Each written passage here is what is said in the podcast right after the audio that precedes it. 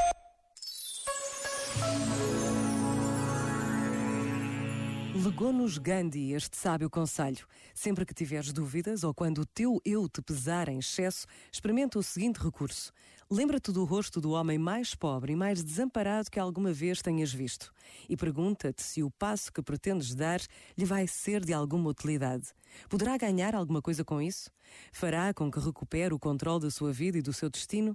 Por outras palavras, conduzirá à autonomia espiritual e física dos milhões de pessoas que morrem de fome?